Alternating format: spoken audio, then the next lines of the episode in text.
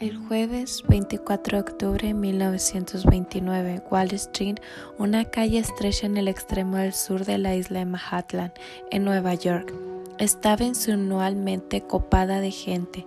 El edificio más importante de Nueva York no abría sus puertas hasta las 10 de la mañana, pero ya se habían con congregado allí grandes multitudes.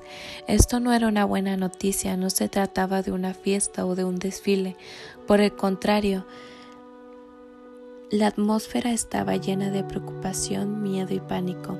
En la última hora de negociación de la tarde anterior, el mercado financiero había desplomado con 2.6 millones de acciones vendidas en una caótica oleada de negocios. Más que una oleada, fue un huracán.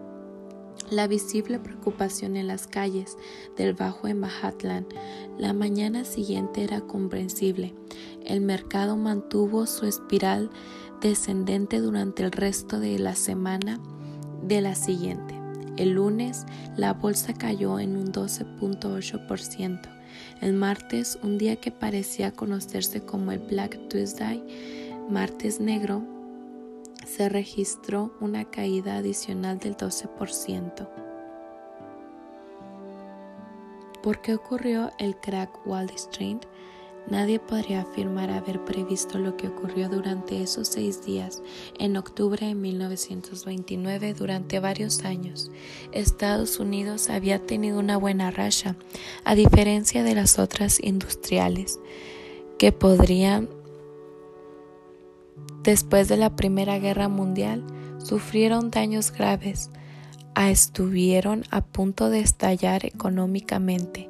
Estados Unidos emergió relativamente indemne financieramente hablando, gracias a su entrada tardía en la guerra. La siguiente década vio una tremenda transformación tanto en la industria como en la cultura, de costa a costa.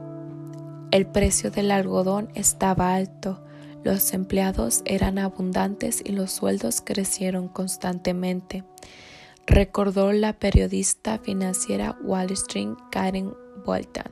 La década de 1920 no solo cantó al ritmo del jazz y bailó al compás del charleston, surgió con la finanza y el optimismo de una era próspera.